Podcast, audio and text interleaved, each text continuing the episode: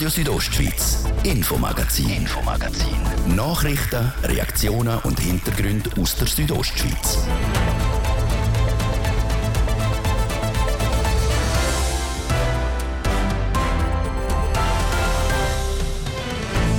Nach der Wahl ist vor der Wahl für den frisch wiedergewählten Nationalrat John Bult geht es nämlich gerade weiter. Er will Bundesrat werden. Von dem her kann ich an meinem Plan festhalten, weiterhin für den Bundesrat zu kandidieren und gehe mit Zuversicht und auch mit Lust in das nächste Abenteuer.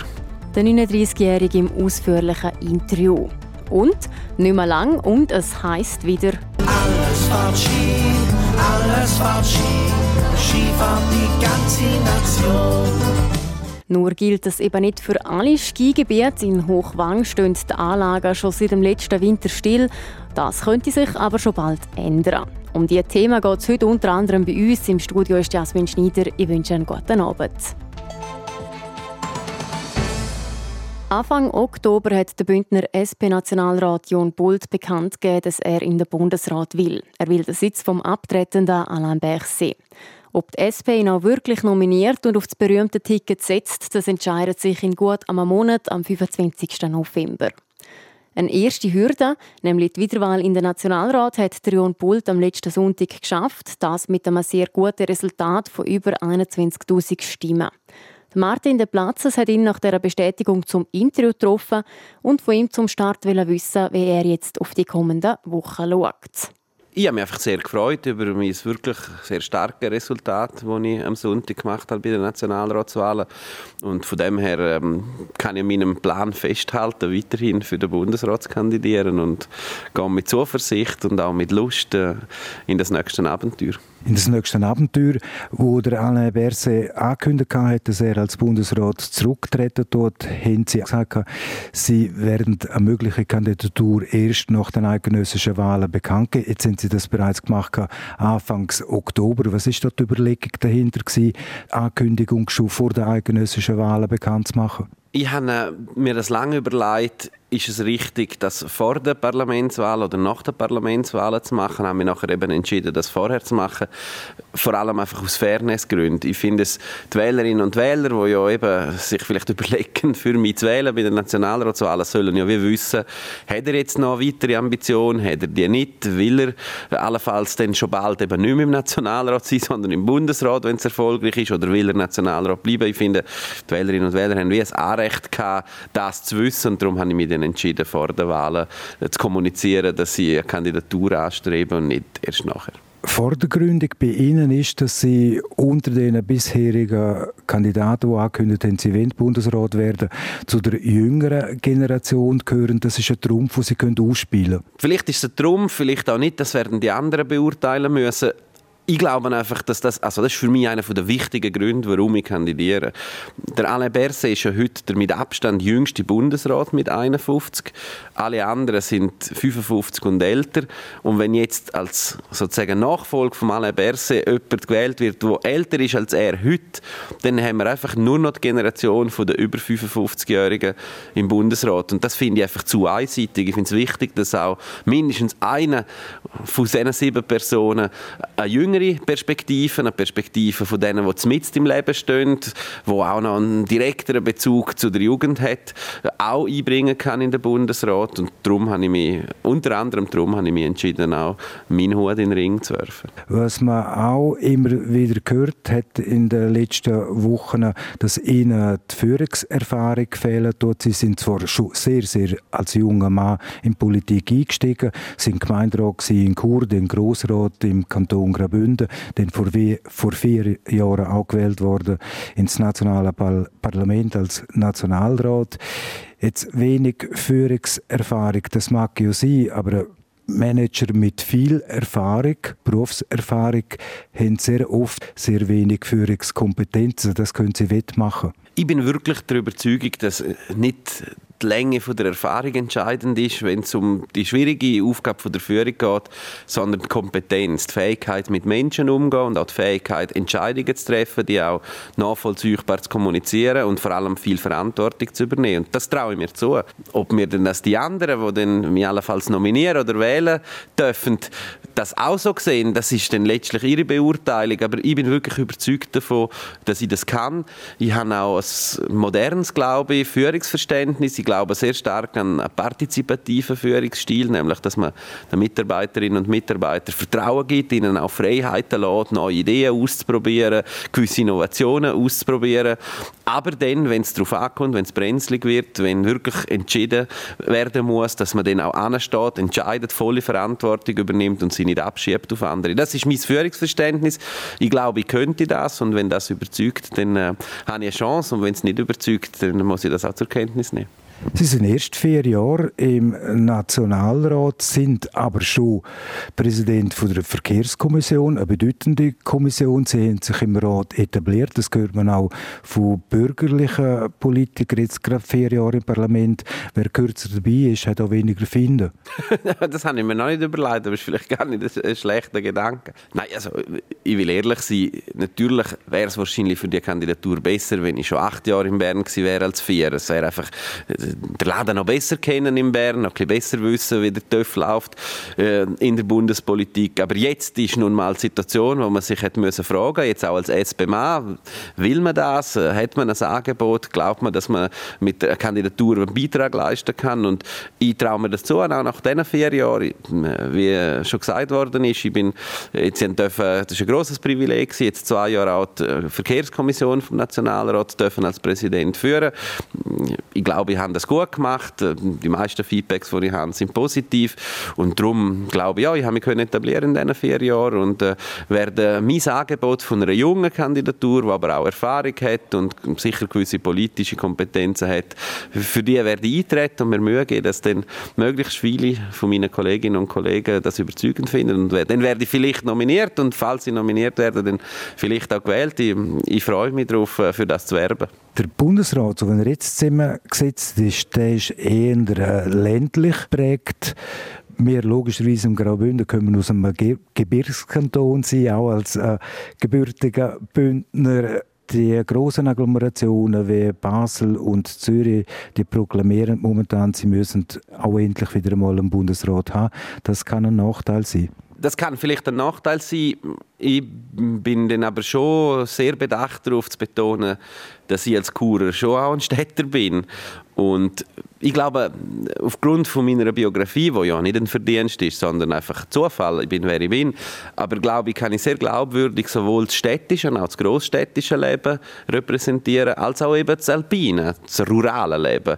Ich habe äh, zehn Jahre bin ich Wochenaufenthalter in Zürich gewesen, habe äh, zuerst in Zürich studiert, dann auch für eine Zürcher Firma geschafft. Äh, ich habe einen Teil von meiner Kindheit in Milano, eine größere Stadt als alle Städte in der Schweiz. Ich habe mit meiner heutigen Ehefrau Ehefrau, damalige äh, Freundin, habe ich über zwei Jahre eine Fernbeziehung zwischen Paris und Chur geführt und ich habe eigentlich den grössten Teil von meinem Leben in Chur gelebt, äh, bin da domiziliert und äh, also ich kämpfe schon noch ein bisschen um die Ehre von Chur, dass es eine richtige Stadt ist und Chur hat also sehr ähnliche Zentrumsausforderungen wie Städte, die grösser sind an Einwohner, aber wir sind ja das Zentrum von Graubünden, vom Rheintal, von dem her bin ich sicher eine urbane Kandidatur, aber auch mit Wurzeln im alpinen Raum. Sie sind dreisprachig, reden Romanisch, Deutsch und Italienisch. Und ich gehe mal davon aus, vous parlez aussi le français? Oui, oui, je le parle aussi un petit peu. Je sais que je dois l'améliorer encore, mais je le comprends très bien. Je peux m'exprimer sur tous les champs plus importants. Okay, ça va bien. Äh, momentan haben Sie fünf Konkurrenten, die auch wollen Bundesrat werden von den Sozialdemokraten. Eine Frau, Defi Alemann und vier Männer. Jetzt hat man gerade vom Co-Präsidium der SP Schweiz, von der Matthäa Meier im Tagesanzeiger, was eine mögliche Kandidatur von der Matthäa Meier anbelangt und auch vom Cedric Wermuth. Man werde von diesen zwei noch diese Woche hören, weil bis zum 29. können ja interessierte SP-Mitglieder noch ihre Kandidatur anmelden. Haben Sie da allenfalls etwas vernommen vom Co-Präsidium? Sie sind ja auch im Parteivorstand. Ja, aber ich möchte sagen, dass ich, wo ich noch ein paar Tage bevor ich es öffentlich gemacht habe, meine Kandidatur angekündigt habe, habe ich meine, meine Mitgliedschaft im Präsidium als Vizepräsident von der SP Schweiz sistiert, bis die Nomination durch ist, weil es ist ein Gebot von der Fairness, dass man nicht als Vizepräsident irgendeinen Vorteil hat gegenüber den anderen Konkurrentinnen und den Konkurrenten, die nicht im Präsidium von SP Schweiz. Darum bin ich im Moment dort draussen, auch keine Informationen. Und ich kann und will eigentlich nichts sagen zu allfälligen weiteren Kandidaturen, egal von wem. Jetzt geht es noch etwas mehr als einen Monat, bis die SP Schweiz am 25. dann entscheidet, wer auf das Ticket kommt. Jetzt der Nationalratswahlkampf haben sie erfolgreich hinter sich gebracht, mit einem super Ergebnis am Sonntag. Wie sieht es jetzt aus in der kommenden Woche? Wie sieht ein Wahlkampf aus, wenn man das überhaupt so kann formulieren für die Nomination, um dann auf das Ticket zu kommen? Ja, es ist sicher, ähm, ob man Wahlkampf nennen kann, weiß ich nicht. Es ist sicher ganz etwas anderes. Ich meine, eine Volkswahl, da muss man mit den Leuten reden, man muss Werbung machen, man muss mit möglichst vielen Leuten reden. Und da geht es jetzt eigentlich darum, dass man mit den Gespönli, also mit den Kolleginnen und Kollegen, die in der SP-Fraktion sind jetzt in der ersten Phase, und zwar die bisherigen, die ich schon sehr gut kenne, und die neuen, wir haben einige neue, die ich zum Teil kenne, zum Teil auch nicht, dass man mit denen einfach ins Gespräch kommt und, und denen die eigene Kandidatur als aufrichtiges Angebot Angebot eigentlich vermittelt tut und mit denen auch diskutiert, was gibt es für Anliegen, wie, wie sehen ihr das und, und so dann eigentlich versucht zu überzeugen, dass, dann, dass man dann auf, dem, auf das Ticket kommt. Das ist letztlich einfach ein ähm, zwischenmenschliches Werben um die, für die eigene Kandidatur in der Hoffnung, das darf ich so als Bündner sagen, dass sie auf das Ticket kommen. Nachher sind ja dann die berühmten Hearings bei den, bei den Parteien in Bundesbern und dann vom 12. auf den 13. die sogenannte berühmte Nacht von der langen Messer. Da geht es dann nachher schon noch zünftig ab. Da haben sie einen Vorteil als hervorragender Rhetoriker. Das weiß ich nicht. Also ich glaube, die anderen, meine potenziellen, falls es bei mir klappen würde, Konkurrentin, Konkurrenten sind ja alle auch sehr gute Rhetoriker, Rhetorikerinnen ich würde einfach mein Bestes geben. Ich glaube, das Wichtigste, fast noch mehr als jetzt besonders geschliffene Rhetorik, ist, dass man verbindlich, zugänglich, glaubwürdig, authentisch, ehrlich ist. Und wenn man das, glaube ich, vermitteln kann und die anderen, die Kolleginnen und Kollegen von den anderen Parteien das auch so wahrnehmen und empfinden, dann glaube ich, hat man gute Chancen. Und wenn sie aber das Gefühl haben, man sei ein bisschen aufgesetzt oder man versuche sich anzupassen oder zu verbeugen oder möglichst den Leuten nach dem Maul reden, dann glaube ich, hat man keine Chance, weil die Menschen haben ein gutes Gespür dafür, ob jemand ehrlich ist oder nicht. Jon Bult im Gespräch mit Martin De Platzes. Wie gesagt, geht es noch gut einen Monat, bis die SP entscheidet, welche Kandidierenden auf das Ticket kommen und damit als mögliche Nachfolge vom abtretenden Bundesrat Alain Berset gehandelt werden. Die Ersatzwahl für den Bundesratssitz die ist am 13. Dezember. Nicht mehr lang und dann kann man in den ersten Skigebiet schon wieder auf die Piste. Mit Diavolezza, Lagalp oder Corvaccio Forcellas öffnen die ersten Skigebiete schon das Wochenende teilweise und spätestens Ende November, Anfang Dezember sollte man dann auch in anderen Gebieten im Kanton die Piste durchabfetzen können. Ein Skigebiet, das diesen Winter sicher nicht öffnen wird, ist das Skigebiet Hochwang. Das ist schon länger bekannt. Gleich gibt es jetzt aber eine neue Wendung in dieser Geschichte. Es berichtet der Immanuel Giger. Seit Mai des Jahres ist klar, dass das Gianficker Skigebiet Hochwang diesen Winter nicht öffnen wird. Die Hauptaktionäre haben nach mehreren Jahren mit roten Zahlen feststellen dass es so nicht mehr weitergehen kann. Dass Ende Januar noch kein Schnee zu Hochwand gelegen ist, hat der Skigebietbetreiber zusätzlich noch den Rest gegeben. Der Peter Bailey, der ehemalige Gemeindepräsident von Peist, ist ein grosser Hochwang-Fan und hat den Vorsitz der Projektgruppe Neustart Hochwang übernommen. Die Sportbahnen haben über viele, viele Jahre in den guten Winter knapp hermögen auf ein schwarzes Null. In den schlechteren Winter hat es immer ein strukturelles Defizit von 150.000, 200.000 Franken gegeben. Und eine Möglichkeit, die wir jetzt sehen, die durchaus auch berechtigt wäre, wäre, wäre in den Dörfern dann der direkt betroffenen Tourismustaxen erhöhen und dann hätte man Einnahmen in der Größenordnung von etwa 150.000 Franken und das würde eigentlich eine Sockelfinanzierung geben und die Sportbahn Hochwang AG auf eine gesunde finanzielle Basis stellen. Das Tal ist in zwei Tourismuszonen unterteilt und je nach Zone muss unterschiedlich viel Tourismustaxe von den Unternehmen und Gästen gezahlt werden. In Rosa sind es 100 Prozent, während das restliche Schanfig 30 Prozent Tourismustaxe zahlt. Wir sehen jetzt Möglichkeit da von den direkt Betroffenen oder auch profitierenden Dörfern, St. Peter-Bagig und eben auch Molinis und Beist, dass man es dort anheben könnte. Wenn man es jetzt um 10 oder 20 Prozent anhebt, bringt das uns nichts. Darum haben wir gesagt, die Möglichkeit wäre jetzt auf 60 Prozent, von 30 auf 60. Das Ganze ist dann ein politischer Prozess, den die Gemeinde muss aufgleisen muss, also die Gemeinde Rosa. Wir werden das per Gemeinde eingeben und dann muss die Gemeinde den politischen Weg durch den Vorstand, durch das Gemeindeparlament und schlussendlich zur Volksabstimmung. Nebst Tourismustaxa will die Projektgruppe in zwei Etappen Investoren finden. In der ersten Etappe bis Ende Jahr sollen 300.000 Franken gesichert werden. In einer zweiten Etappe sollen weitere 500.000 Franken dazukommen, wie der Peter Bailey erklärt. Unser Ziel ist, dass wir am 30. April 800.000 Franken zugesichert haben, um eine Saison 425 starten. Und das Dritte ist eben die also breite Schultern, Führungsteam, schlankes Team. Im Moment bin ich der Kopf von dem Projektteam. Wir haben auch Leute, die sich äh, bereit erklärt haben, da recht mitzuschaffen. Allenfalls auch später im Verwaltungsrat. Also das definitive Führungsteam sollte auch bis der Weihnacht, sagen wir mal, bis Ende Jahr stehen. Das sind die drei Schienen, die wir erfahren. Das Ziel wäre es, dass ab Mai nächstes Jahr Personal für den Betrieb der Bergbahn angestellt werden kann, damit in der Wintersaison 2024-2025 dann alles rundlaufen kann. Ob die Tourismustaxen erhöht werden, darüber entscheidet das Stimmvolk von Schanfig frühestens im September 2024. Sollte die Projektgruppe Neustart Hochwang Ziel für die Finanzierung durch die Aktionärinnen und Aktionäre vorher schon nicht erreichen, könnte es mit dem Skigebiet Hochwang zu Ende gehen. Radio Südostschweiz, Infomagazin, Infomagazin. Nachrichten, Reaktionen und Hintergründe aus der Südostschweiz.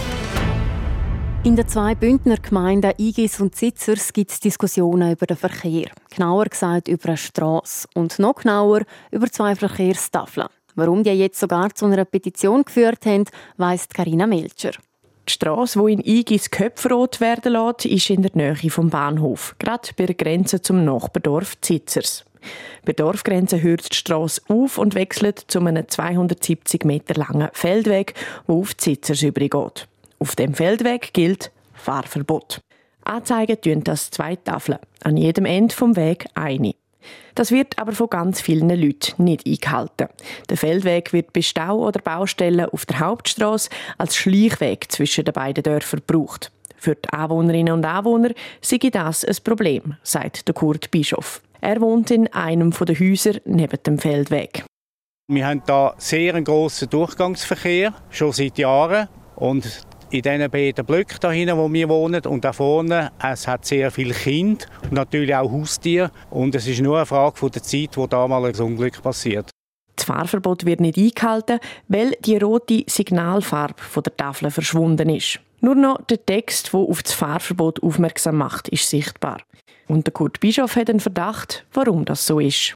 Ich bin seit etwa acht Jahren da in Igis und seitdem ist die Tafel unkenntlich gemacht worden. Von wem auch immer, das weiß ich auch nicht. Äh, müssen wir abklären, aber das wird abgeklärt, da bin ich sicher. Abklärt wird aber nicht, weil es nichts abzuklären gibt. Der Daniel Freund, Gemeindepräsident von Zitzers, kann den Verdacht vom Anwohner nämlich entschärfen.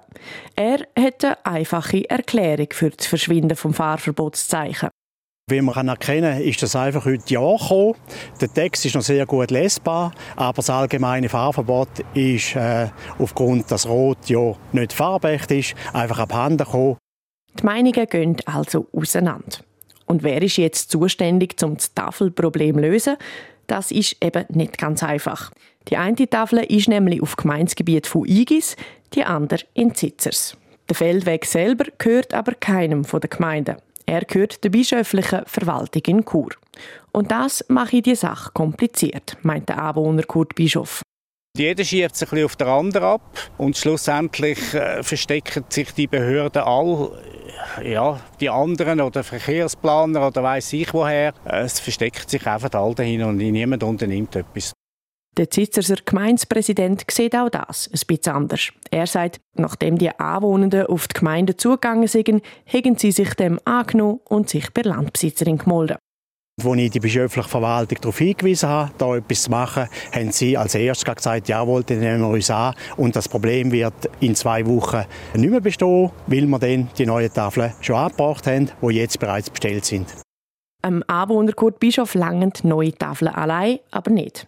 Er sammelt im Moment Unterschriften für eine Petition.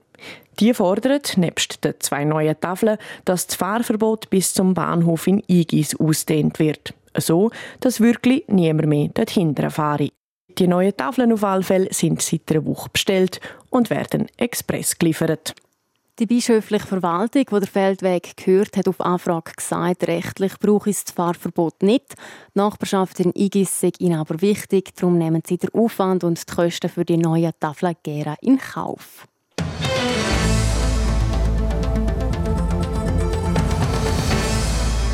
Der HC Davos ist heute Abend gefordert. Es geht daheim gegen die SCL Tigers, nur läuft es beim HCD aktuell nicht so wirklich. Die letzten vier Spiele haben die Davoser verloren, darunter auch gegen Teams wie Chlota und zuletzt Aschua, wo beide in der Tabelle ganz hinten liegen. Ich habe mit Roman Michel, am Leiter Sport bei Südostschweiz, einen Blick aufs heutige Spiel gewagt.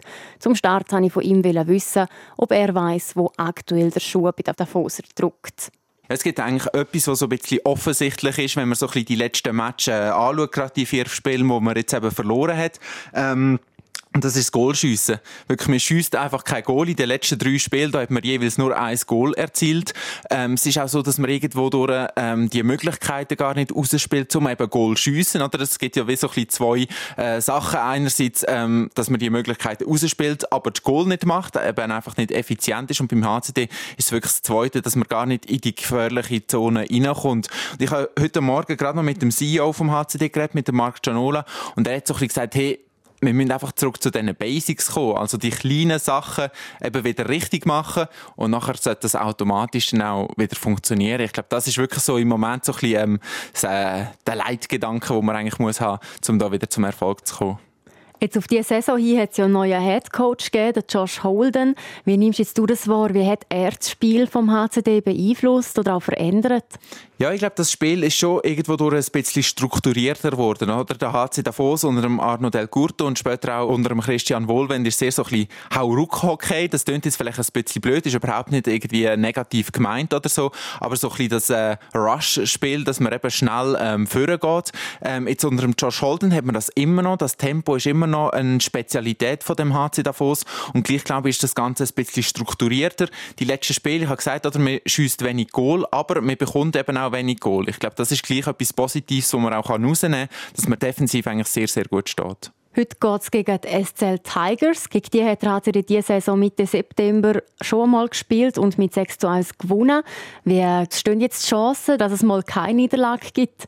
Ja, Langnau ist für mich so ein bisschen das Überraschungsteam eigentlich von dieser Saison. Haben jetzt zuletzt auch gegen größere äh, Clubs Punkte geholt, gegen Lausanne, gegen Bern zum Beispiel, wo man eben punktet hat. Darum glaube ich, das wird gar nicht so ein einfaches Spiel, wie es vielleicht auf dem Papier aussieht. Andererseits kann man sagen, ja gut, es ist eben nur Langnau und nicht irgendein stärkerer Gegner. Aber eben, ich glaube, in dieser Liga, da gibt es gar keine kleinen Gegner. Wir haben das bei, beim HCD jetzt zuletzt gegen Aschua gesehen, wir haben es gegen Kloten gesehen, dass das eben unglaublich ausgeglichen ist. Und darum weiss ich nicht, ob Langnau wirklich der perfekte Gegner ist heute Abend.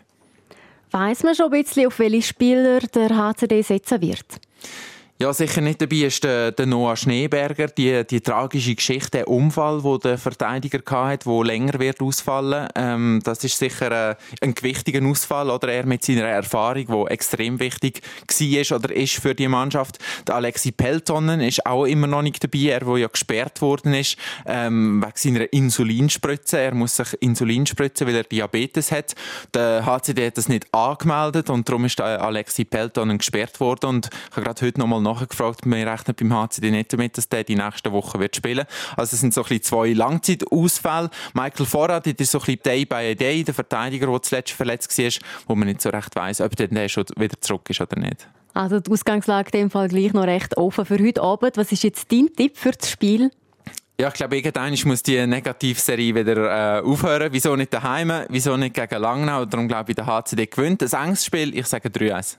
Das ist die Einschätzung von unserem Sportchef Roman Michel. Das Spiel HC Davos gegen die SCL Tigers fängt heute am Viertel vor 8 Uhr an. Sport. Nicht nur der HC Davos ist heute im Einsatz, auch alle Clubs aus der National League stehen auf dem Eis. Die Schlusslicht Aschua trifft daheim auf Lugano. Der EHC Biel empfängt ZSC Lions. Der Tabelle erste Fribourg-Gotteron spielt gegen Ambri Piotta. Kloten hat der SC Bern geladen. Die Rapperswil Jona Lakers treffen auf Zug. Und in Genf kommt es zum Westschweizer Duell zwischen Genf Servet und Lausanne. Böckiwurf ist bei allen Spielen am Viertel vor 8 Uhr. Und es wird auch geshootet. In der Champions League steht für Gruppe A, B, C und D der dritte Spieltag an. Schweizer Teams sind zwar keine im Einsatz, aber dafür Teams mit Schweizer Beteiligung. Der Zürcher Trainer Urs Fischer trifft heute Abend mit Union Berlin auf den italienischen Meister Napoli und er ist gefordert. Für Union Berlin läuft es aktuell gar nicht gut. Sie haben die letzten acht Spiele verloren. Abpfiff gegen Napoli ist am 9. Weiter sind heute Abend auch noch zwei Nazi-Spieler im Einsatz. Der Jan Sommer trifft mit Inter Mailand auf Salzburg. Los geht's am Viertel vor sieben. Und für den Gibril Sow geht's mit Sevilla am 9 gegen Arsenal.